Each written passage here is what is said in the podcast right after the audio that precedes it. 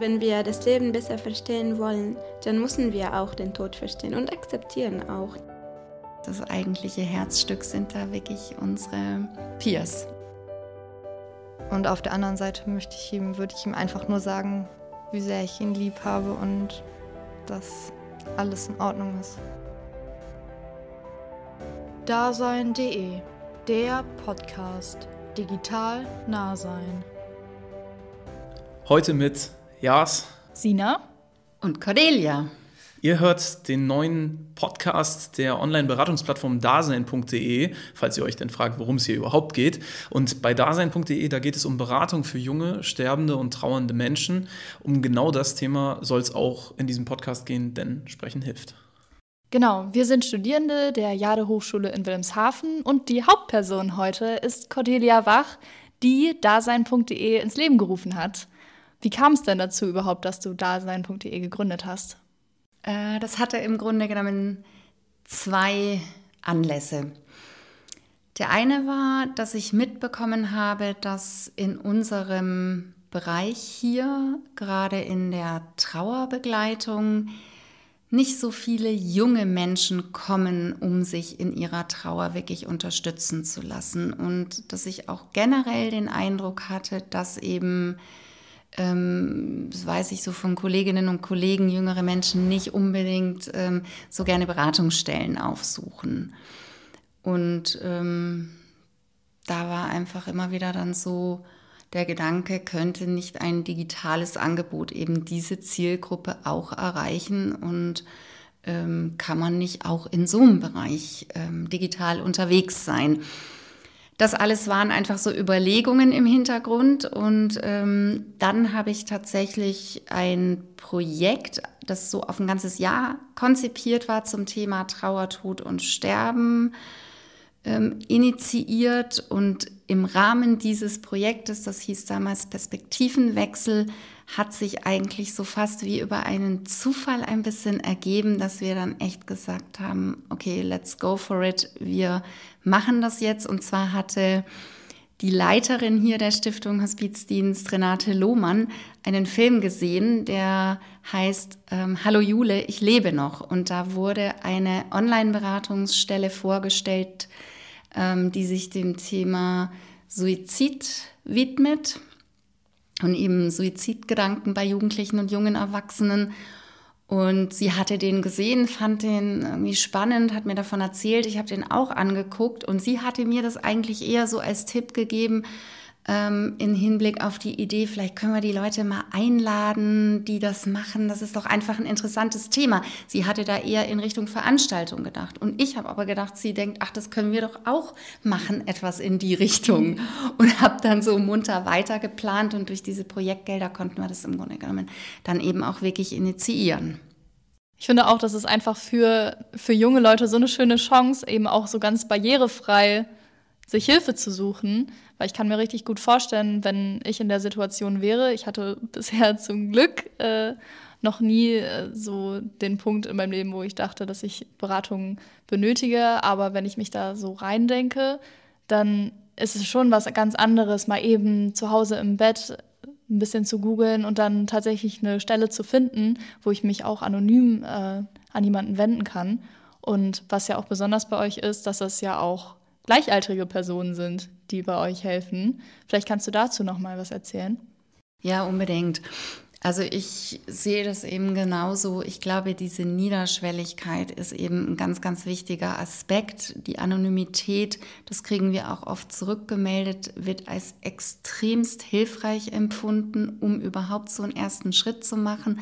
Dann auch die Situation, genau das, was du sagst. Ähm, Erstmal kann man 24/7 auf uns zugreifen und auch eine Nachricht schon mal losschicken. Die wird dann nicht unbedingt nachts um eins sofort beantwortet oder morgens um vier, aber es ist schon mal für die, die das nutzen, dieses Gefühl, ich bin was losgeworden und das ist schon mal echt ganz wichtig. Ja.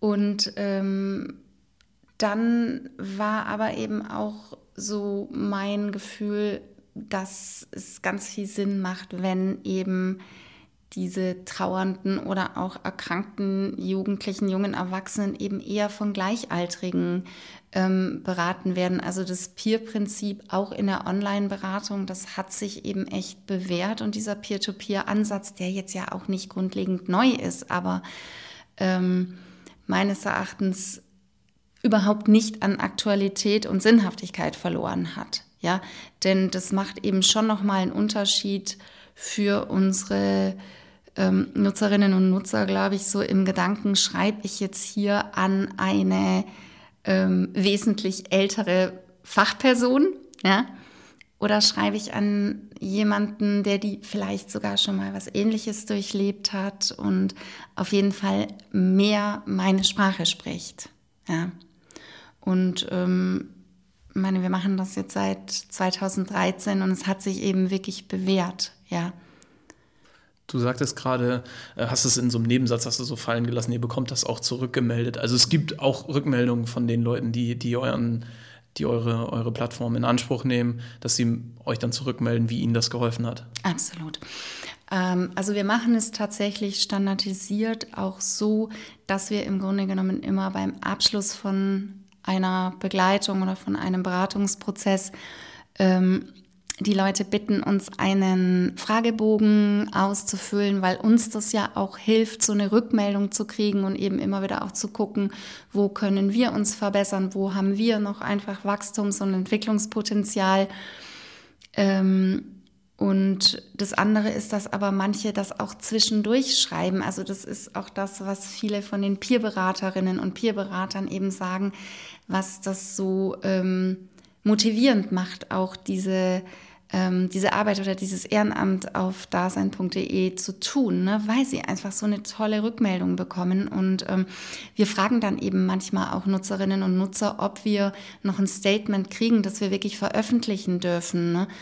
Und ähm, ja, das ist dann einfach ganz toll, das auch mal wirklich so explizit natürlich zu hören, respektive zu lesen, was die Leute so mitnehmen aus so einem Begleitungsprozess. Und man muss sich das ja auch wirklich mal klar machen. Manchmal geht das ja durchaus über, nicht nur über Monate, sondern auch mal sogar über Jahre. Da wächst ja echt eine Schreibbeziehung.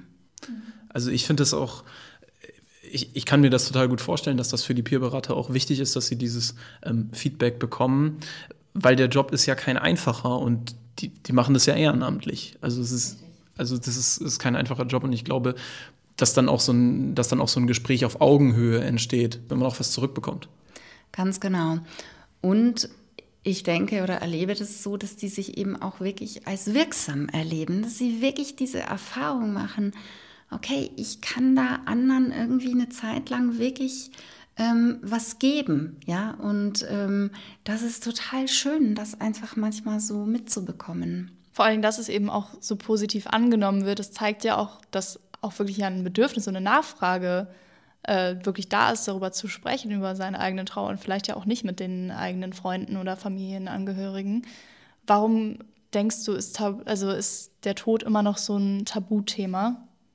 Naja, also einerseits finde ich, wird ja schon auch viel über Tod geredet auf so eine bestimmte Art ja, ist der ja wie omnipräsent. Ich meine, wenn man allein guckt, wie viele Krimis auf dem Markt sind und also sowohl in Buchform als auch ähm, im Fernsehen und irgendwelche Serien. Ich meine, ähm, fast immer kommt im Grunde genommen der Tod vor oder auch Krankheit.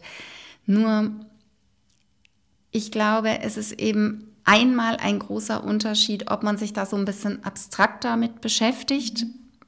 Und wir leben ja im Grunde alle auch ein Stück von der durchaus gesunden Illusion. Ich will jetzt nicht direkt sagen, dass wir unsterblich sein, aber ich würde mal es so nennen, dass es immer eher die anderen trifft. Ja, so. Und ähm, spätestens, wenn man mal erfahren hat, dass es einen selber auch treffen kann oder wirklich getroffen hat, ähm, macht das sowieso nochmal einen Unterschied. Und ich glaube, da gibt es einfach so ein Spannungsfeld, ja. Und also so ein Spannungsfeld zwischen, bleibt das so ein bisschen so ein abstraktes Thema oder betrifft mich das selber? Und was wir eben oft erleben, das finde ich auch ganz fatal. Also das ist dann was, was ich auch oft eher in so ähm, Gesprächen, in Trauergesprächen mit Trauernden mitbekomme, dass die so sagen, sie finden das ganz komisch, wie teilweise Menschen auf sie reagieren, ja, die dann also ähm, irgendwas zwischen befangen sind oder Nachbarn, die nicht mehr richtig grüßen. Mhm. Und ich vermute, dass das nie ähm, blöd gemeint ist, auch wenn es für die Betroffenen ganz kränkend ist, sondern dass da eine ganz hohe Befangenheit einfach da ist. Und in dem Sinne ja diese Tabuisierung, die mit dem Thema einhergeht, spätestens wenn es dann Themen sind wie Suizid. Ja?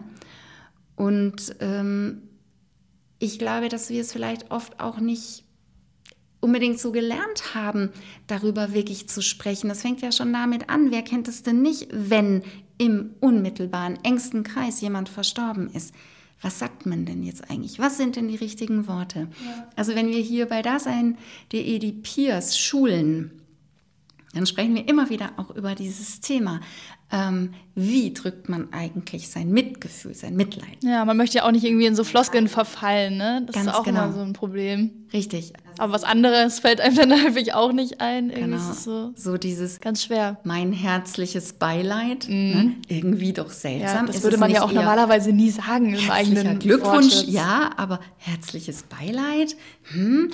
Ne? Und da diskutieren wir auch oft eine ganze Menge drüber. Also was ist da eigentlich das Richtige? Und kommen dann oft wieder so auf diese diesen, wie ich finde, ganz wesentlichen Unterschied zwischen auch, wir wollen ja nicht Mitleid ausdrücken, aber Mitgefühl könnte ein gutes Wort sein. Aber nicht jeder identifiziert sich dann mit so einem Ausdruck. Und da einfach zu gucken, was haben wir da eigentlich für eine Kultur, da merken wir alle ganz schnell, dass wir auch einfach Grenzen und Befangenheiten haben. Ne? Und wenn man eben mit dem Thema noch nicht so viel in Berührung war, ich finde das sehr verständlich und setze mich aber eben genau aus dem Grund ja auch dafür ein, dass da einfach ein bisschen Verschwiegenheit aus dem Thema eher immer wieder rauskommt. Also würdest du sagen, lieber das Falsche sagen, als gar nichts zu sagen? Ja, also wenn das die zwei Möglichkeiten sind, würde ich mal eher dazu plädieren, lieber so mutig zu sein, etwas zu sagen, womit man sich dann am Schluss vielleicht auch mal angreifbar macht oder was Falsches sagt. Ich glaube, Schweigen ähm, ist in meiner Wahrnehmung da oft das Fatalste und kann einfach sehr kränkend sein. Ne? Wir haben ja ganz bewusst auch bei dasein.de dieses Motto ähm, Schreiben statt Schweigen. Ja. Also es ist schön, es ist schön, dass du das ansprichst, weil also nicht nur das persönliche Umfeld, was dann nicht so richtig weiß, wie es sich zu verhalten hat, ist dann ja betroffen, sondern irgendwann ja auch die, die Betroffenen, die Trauernden selbst, die dann nicht mehr so richtig wissen, mit wem kann ich eigentlich noch reden. Und auch da setzt ihr ja an, dass ihr sagt, wir sind hier, ihr könnt euch uns anvertrauen. Ja, genau. Ich meine, es ist auch so, dass ähm, also wechselseitig sowohl die Trauernden, die Betroffenen als auch sozusagen das Umfeld ja auch dann manchmal an einen Punkt kommt, da ist dann meinetwegen auch viel gesprochen und dann haben Trauernde das Gefühl, ich möchte jetzt auch nicht mein Umfeld anfangen zu nerven, weil ich immer wieder damit irgendwie beschäftigt bin. Oder vielleicht ist es auch mal tatsächlich so, dass dann ähm, Leute im Umfeld sagen, ja, so jetzt ist aber auch mal gut. Ich weiß auch gar nicht mehr, was ich dazu sagen soll. Ja. Und ähm, genau, in dem Sinne ist es halt einfach so, dass ich immer wieder denke, wir schaffen mit Dasein.de einfach einen Raum, einen digitalen Raum, da ist es willkommen und da kann man auch immer wieder damit kommen, weil wir sind einfach darin geübt und die Leute sind uns willkommen mit all ihren Gedanken und auch mit ihren Gedankenschleifen. Wann war so für dich der Moment, wo du dachtest, okay, so Trauerarbeit ist das Richtige für mich? Das war ähm, in der Zeit meiner therapeutischen Ausbildung, weil da habe ich hier in diesem Dienst hospitiert, um eben Praxiserfahrung zu sammeln. Und ähm, da habe ich einfach gemerkt, dass mich diese Arbeit mit Trauernden wirklich sehr interessiert und ähm, auch so dieses Gefühl, irgendwie, ich bin da richtig. Genau, ich habe so auch noch sozusagen ein erstes berufliches Leben gehabt. Da war ich so eher im Kulturbereich tätig oder im soziokulturellen Bereich und habe dann eben irgendwann mich beruflich wirklich nochmal verändert und bin darüber auch sehr, sehr glücklich. Was ist dir so besonders wichtig, wichtig beim Umgang mit trauernden Menschen? Einfach da zu sein und ihnen das Gefühl zu geben, sie wirklich, wirklich anzunehmen in dem, was sie sind und wer sie sind und wie sie gerade sind in dem Moment, in dem sie da sind. Und ihnen das Gefühl zu geben, ihnen einfach mit großem Respekt und Mitgefühl ähm, vor ihrer Situation zu begegnen und ähm, ihnen zu vermitteln, dass ich nicht diejenige bin, die weiß, wie Trauern geht, sondern dass sie das wissen und ich sie ein Stück auf diesem Weg unterstütze und dass ich einfach ein Stück Wegbegleiterin bin oder sein kann und ähm, dass ich genauso von ihnen lerne, wie sie vielleicht an manchen Stellen dann von mir Impulse mitnehmen. Ähm, ihr begegnet den Menschen im digitalen Raum, aber dabei bleibt es ja nicht immer. Also ihr habt ja auch hier Räumlichkeiten, wo ihr die Leute betreut oder ist die Betreuung wirklich nur digital?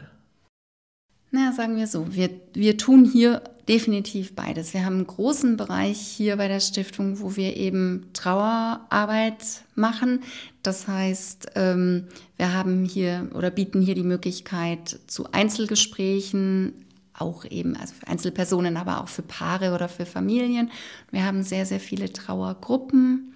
Wir haben ein Trauercafé, das jetzt im Moment Corona-bedingt nicht stattfinden kann, aber eben ganz, ganz vielfältige Angebote und sogar auch noch so Wochenenden und ähm, einfach eine Gedenkstunde, die, zwei, die wir zweimal im Jahr abhalten. Eben sehr viele unterschiedliche Angebote. Wobei, was Dasein.de anbelangt, ist es so, dass eben, ähm, also erstmal sind wir ohnehin bundesweit tätig. Das heißt, die Wahrscheinlichkeit, dass jetzt Leute aus Oldenburg oder Umgebung uns schreiben, die ist natürlich mhm. in einem gewissen Maße vorhanden, aber das ist ja nicht der Regelfall. Ganz punktuell gab es mal die Nachfrage durchaus von Menschen, die eben von hier oder aus der Umgebung kamen, ähm, können wir sozusagen auch einfach noch persönliche Unterstützung in Anspruch nehmen. Das macht dann aber nicht dieses Team von Dasein.de. Das sind jetzt ausschließlich wirklich Online-Beraterinnen und Berater. Ähm, aber dann haben wir eben andere Kolleginnen hier im Haus, die dann die Menschen auch durchaus persönlich natürlich unterstützen. Ja.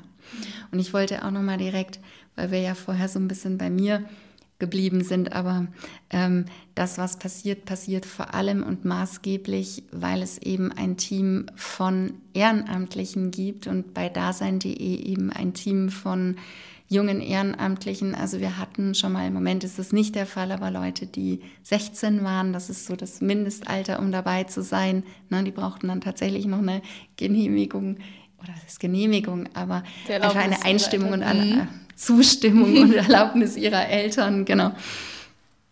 Ja, und das so, das Altersspektrum der Peerberaterinnen und Peerberater ist eben wirklich so in der Regel zwischen 18 und 25 und die stemmen eben den Hauptteil der Arbeit ne? und ähm, machen diese ganzen Begleitungen und ähm, wir sind dann hier zu zweit sozusagen als Hauptamtliche. Ich habe noch eine Kollegin, das ist Julia Narosch und wir beide koordinieren die Plattform, sind eben für die Peers immer ansprechbar, lesen mit und ähm, sind eben die Koordinatorinnen. Aber das eigentliche Herzstück sind da wirklich unsere Peers. Auch Wahnsinn, dass so junge Leute wirklich auch schon bereit sind, sich da, sich da auch wirklich permanent ja irgendwie mit zu befassen. Ich könnte mir schon vorstellen, dass einen das auch mitnimmt. Ne? Auch gerade wenn man erst 16 ist, dann hat man ja auch noch nicht sofort gelernt, wie man irgendwie ja wieder sofort an was anderes denken kann, wenn man dann den Laptop zugeklappt hat. Wie geht ihr damit um? Gibt es da auch irgendwie eine Schulung oder so? Absolut, ja, ja. Also es gibt da eine Schulung, die werden da gut drauf vorbereitet. Das ist wirklich ein Muss. Und auch während ihrer Tätigkeit machen wir hier immer wieder ähm, Fortbildungen und Inhouse-Workshops zu bestimmten Themen, vor allem auch zu bestimmten Themen, die bei uns eben auf der Plattform immer wieder auftauchen, wie zum Beispiel selbstverletzendes Verhalten, was ja eben gerade bei unserer Zielgruppe ein nicht ganz unerhebliches Thema ist. Und eben auch viele andere Themen. Also da gibt es konstante Fort- und Weiterbildungsangebote und Möglichkeiten. Wir treffen uns einmal im Monat als gesamtes Team zur Praxisbegleitung und sprechen eben über unsere Begleitungen und reflektieren einfach das gemeinsame Tun. Und die haben auch alle Supervision. Also die werden schon wirklich dann noch in, ihrer, in ihrem ehrenamtlichen Engagement wirklich engmaschig begleitet. Und wir sind einfach immer ansprechbar, wenn sie in irgendeiner Art und Weise da Fragen haben. Und ein Stück weit lernen sie das Ganze eben dann mit ihrem Tun. Also die wachsen da rein. Und was man vielleicht auch noch dazu sagen muss, es gibt schon durchaus, das ist keine Voraussetzung für die Mitarbeit, für die Ehrenamtliche, aber es ist tatsächlich so, dass immer wieder einige von denen eben tatsächlich selber schon einen, ähm, eine Trauersituation, eine existenziellere in ihrem Leben hatten und sagen, mir hätte sowas damals geholfen und darum will ich mich jetzt dafür engagieren da höre ich so zwei Sachen raus. Also einmal eben diese Eigenmotivation, die du gerade so, so angesprochen hast.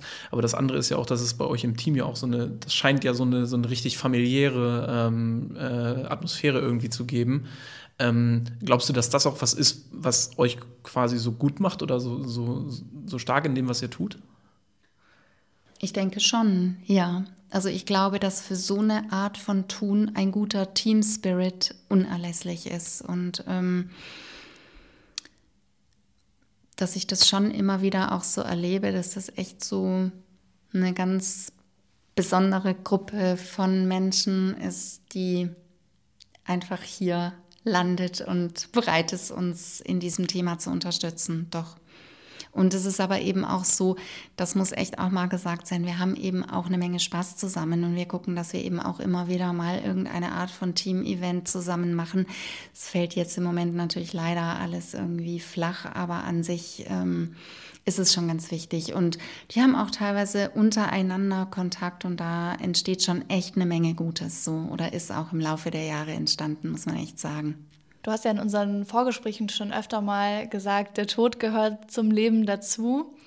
Und ich finde, das passt auch total schön, weil ihr ja eben auch trotzdem noch in der Lage seid, irgendwie zusammen zu lachen und irgendwie das auch zu akzeptieren, dass es nicht eine Endgültigkeit hat, dass man jetzt für immer traurig ist, sondern dass man irgendwie auch lernt, mit der Trauer zu leben. Ähm, aber trotzdem gibt es ja bestimmt manchmal Schicksale, wo, wo irgendwie die Lage total aussichtslos erscheint. Was sagst du denn solchen Leuten? Also, wenn wir jetzt über dasein.de sprechen, muss man ja sagen, wir schreiben. Mhm, stimmt. da kann man dann auch durchaus im Unterschied zum Gespräch immer noch mal ein bisschen drüber nachdenken. Ich glaube, es sind verschiedene Dinge. Es ist erstmal sicherlich am Anfang immer dieses, dieser Versuch zu sagen, wir sind da, wir also sehen dich im übertragenen Sinne, hören dich in dem Sinne, wir lesen dich. Ja. Ähm, wir nehmen dich einfach wahr. Ähm, wir sind jetzt da. Wir versuchen dich bestmöglich zu unterstützen. Ähm, dann ist es natürlich so, dass wir ähm, in unserem ganzen Tun auch eine Methode zugrunde liegen haben, sowohl was das Schreiben anbelangt, als auch von unserer ganzen Ausrichtung arbeiten wir hier systemisch, wir arbeiten lösungsfokussiert. Wir versuchen den Menschen immer wieder ein Stück Zuversicht zu vermitteln. Wir versuchen ähm, ihnen immer wieder ein Stück auch zu zeigen, was sie eigentlich schon auch ähm, in ihrem Trauerweg so ähm, geleistet haben und erreicht haben und eben immer wieder so ja ein Stück zu sagen, ich gehe jetzt gerade diesen Weg mit dir und guck da ganz gut hin und ich versuche für dich da zu sein und dir vielleicht ein bisschen Halt zu geben, da wo du gerade schwankst. Und ich versuche gleichzeitig mit dir zu gucken, gibt es etwas, was trotz alledem auch gut ist. Und manchmal ist, sind es ganz, ganz kleine Schritte und es gilt in dieser Arbeit immer geduldig zu sein. Ja, weil manchmal geht das eben nicht so schnell. Trauer braucht Zeit. Ja. Also ich habe ähm, das hatten wir jetzt ja nicht wirklich in irgendeiner Art und Weise abgesprochen, aber ich habe mal tatsächlich eine Mail mitbekommen, weil wir die ganz am Anfang bekommen haben. Und das ist mir so nachhaltig einfach in Erinnerung geblieben, weil diese sehr junge Frau, Jugendliche, als sie uns geschrieben hat, 2013, ähm, wirklich in einer extremen Situation war. Und sie hat das eben auch freigegeben. Ich bin bis heute mit ihr im Kontakt. Ne? Und die war halt damals 14. Und wenn ihr wollt, kann ich das einfach oh, mal sehr, vorlesen, sehr was sie ähm, geschrieben hat. Also das ist quasi ihre erste Mail, mit der sie auf euch zugekommen ist? Erste Mail, genau, die sie am 4. September 2013 geschrieben hat. Hallo, vor fast einem Jahr hatten mein Bruder und ich einen schweren Autounfall, bei dem mein Bruder ums Leben kam. Er fehlt mir so sehr und seitdem ist nichts mehr, wie es war. Ich habe niemanden, mit dem ich darüber reden kann. Ich habe mit ihm und meiner Mama zusammen in einer Wohnung gelebt, nun sind nur noch wir zwei da. Meiner Mama macht die ganze Situation auch sehr zu schaffen. Bei ihr hat man vor drei Jahren Krebs diagnostiziert und nun habe ich Angst, sie auch noch zu verlieren. Damals hat man ihr noch ein bis zwei Jahre gegeben, aber nun hat sie schon drei Jahre geschafft. Mein Bruder hat uns immer aufgebaut, wenn es mal wieder hieß, Mama muss in die Klinik. Er war immer für uns da. Seit Toms Tod geht es meiner Mama auch immer schlechter. Sie hat jetzt noch Depressionen bekommen und hat schon öfters gesagt, dass sie keine Kraft mehr hat und am liebsten sterben möchte. Das zu hören macht mich traurig und verletzt mich. Ich will stark sein für sie aber ich kann nicht mehr. Ich bin jede Nacht am Weinen und so langsam habe ich auch keine Kraft mehr. Ich weiß nicht mehr weiter. Liebe Grüße, Nora. Damals war sie 14. Und 18 Tage später hat sie geschrieben, Hallo Ina. Ina war die Peerberaterin, die sie begleitet hat. Es tut mir leid, dass ich erst jetzt schreibe. Mama ist tot. Sie hat sich aufgegeben, mich alleine gelassen. Sie ist zu meinem Bruder. Ich kann nicht mehr und ich will auch nicht mehr. Ich bin schuld. Ich, ich hätte alles verhindern können. In der Nacht von Dienstag zu Mittwoch hat sie hier, hat sie ihr Leben beendet. Ich bin jetzt in so einem Krisenhaus und werde betreut. Sie durfte das nicht tun. Es tut mir alles so leid. Nora. Genau. Da muss man echt mal durchatmen, wenn man sowas liest. Und das hat uns wirklich sehr gefordert, die Begleitung von Nora. Und es war ein langer Prozess und ähm, für sie war das wirklich heftig, sich in irgendeiner Art und Weise überhaupt nur so viel zu stabilisieren und wirklich irgendwie in ganz kleinen Schritten irgendwie ins Leben zurückzufinden. Und ähm, da war das auch so, dass die Peerberaterin oft irgendwie auch das Gefühl hatte, was kann ich noch tun? Wie ja. kann ich sie gut unterstützen? Ja. Und ähm, da war oft so viel Ratlosigkeit auf allen Seiten und gleichzeitig so ein tiefer Respekt vor wirklich so, kann man nicht anders sagen, so viel Leid, ja, was das wirklich impliziert. Und sie hat einfach, also Nora hat eben wirklich lange Zeit auf dasein.de geschrieben und irgendwann hat das Ganze dann auch einfach einen Abschluss gefunden und ähm, ich habe mir das jetzt angewöhnt, ähm, weil im Laufe von so einem Prozess erfährt man ja auch eine Menge über die Menschen, ihr eben heute noch immer anlässlich ihres Geburtstages zu schreiben. Und dadurch weiß ich einfach ein bisschen, wo sie heute steht. Und es geht ihr halt wirklich gut. Sie hat es geschafft, irgendwie wirklich ins Leben auf eine gute Art zurückzukommen nach wirklich ganz, ganz tiefen Punkten, an denen sie war. Und hat dann auch eine ähm, Pflegefamilie gefunden, die sie dann im ja schon fast Erwachsenenalter eben aufgenommen hat und wo sie es echt, glaube ich, sehr gut einfach oder wo sie es sehr gut getroffen hat. Und sie hat heute einen Freund und hat dann noch ihr Abi gemacht und geht echt einen ganz, ganz tollen oh, Weg. Das ist bestimmt so schön zu hören danach. Genau. Also weil das ja wirklich auch sehr ergreifend ist, darum ist es mir auch wichtig, da in dem Fall mal zu zeigen, genau, es geht,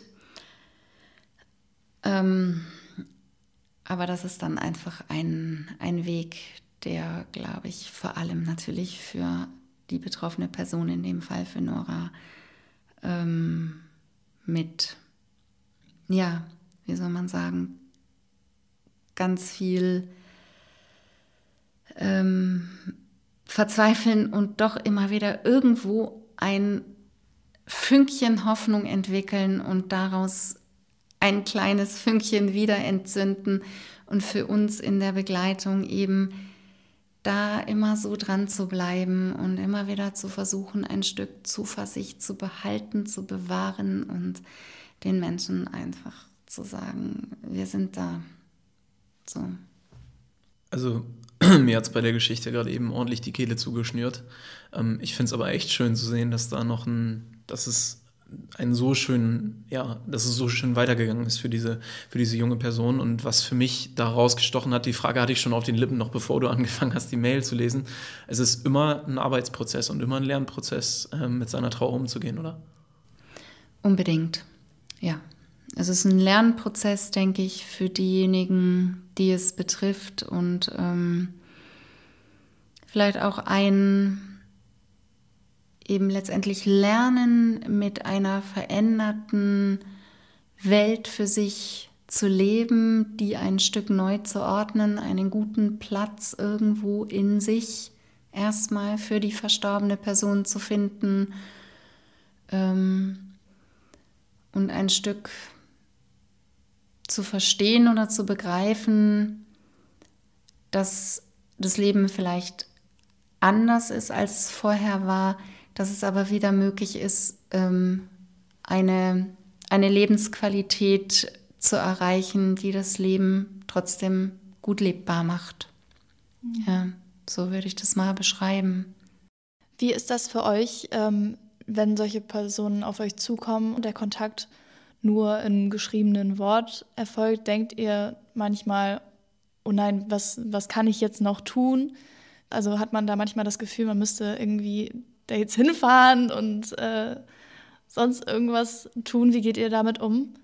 Ja, also alles, was du eben gesagt hast, kommt manchmal. Also ich merke gerade, wenn es eben so sehr bewegende Schicksale sind, ähm, man auch mitbekommt, dass Menschen erstmal in der Situation ziemlich alleine sind, dann gibt es ohne Frage irgend so ein ganz simples Gefühl, hinfahren und retten. So, mhm. ja. Ähm, und da ist natürlich ganz klar, ähm, diese Möglichkeiten, die wir haben, die haben auch Grenzen. Und wir können das tun, was wir sagen, was wir tun, nämlich schreiben. Und das verlässlich und mit hoher Motivation. Aber ähm, da gilt es manchmal auch einfach auszuhalten, dass das unsere Möglichkeiten sind. Was wir allerdings tatsächlich immer wieder ähm, auch nutzen, das ist, dass wir, ähm, also wir, wir haben ja hier durch unser berufliches Tun ein gutes Netzwerk bundesweit.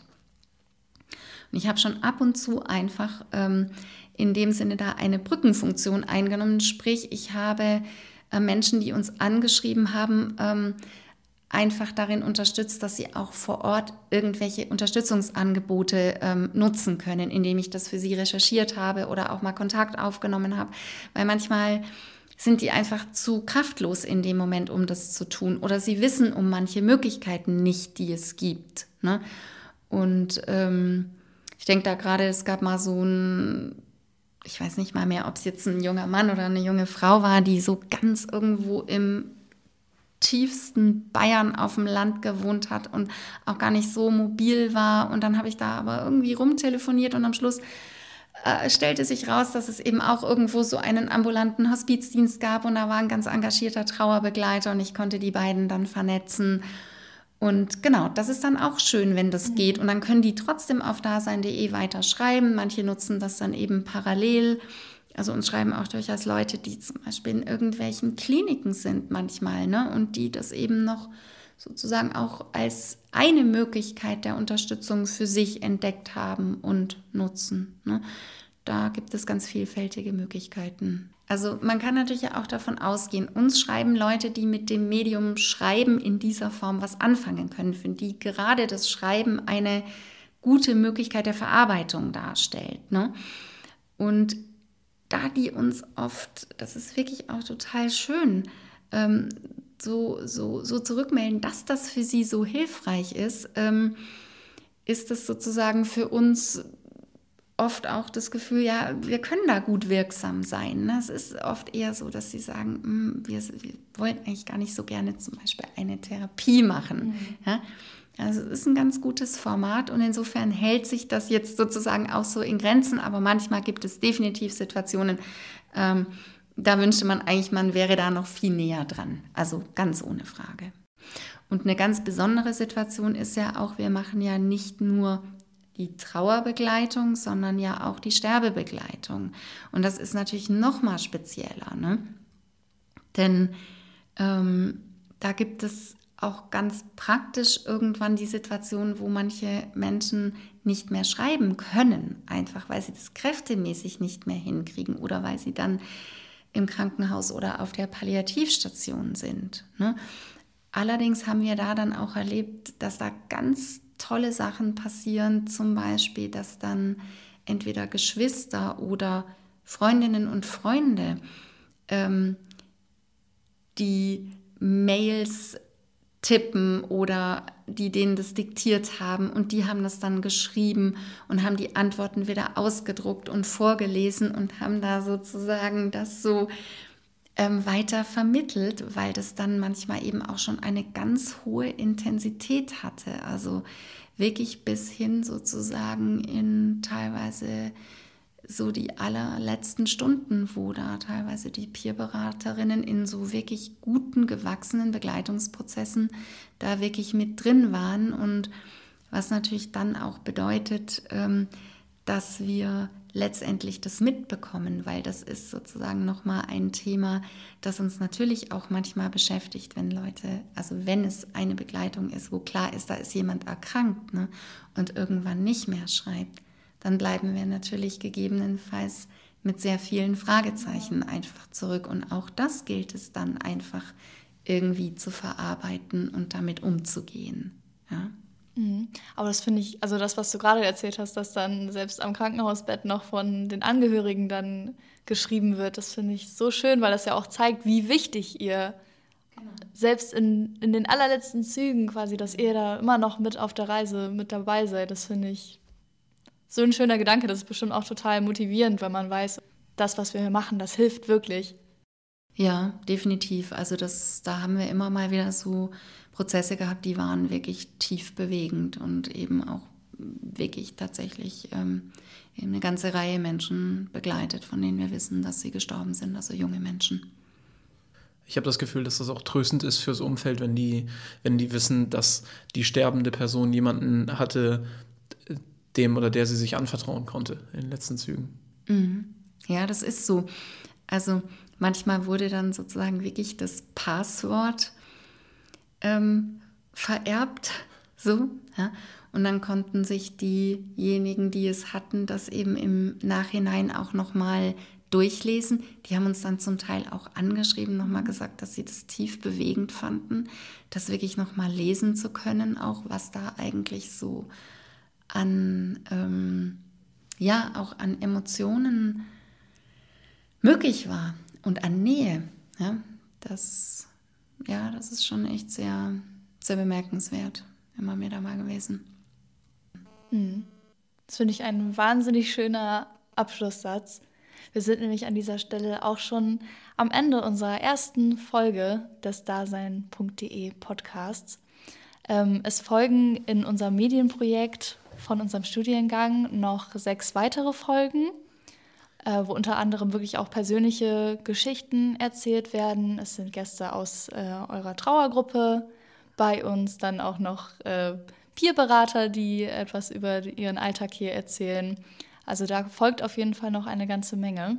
Nächste Woche geht es weiter mit der Folge mit Heber, wo ich mit Heber über ihre Trauerreise spreche, auch eine ganz, ganz ergreifende Geschichte, die ja auch bei euch Hilfe gesucht hat. Ähm, das besprechen wir dann nächste Woche und an dieser Stelle danken wir euch fürs Zuhören und Cordelia, danke fürs Dasein. Ich danke euch.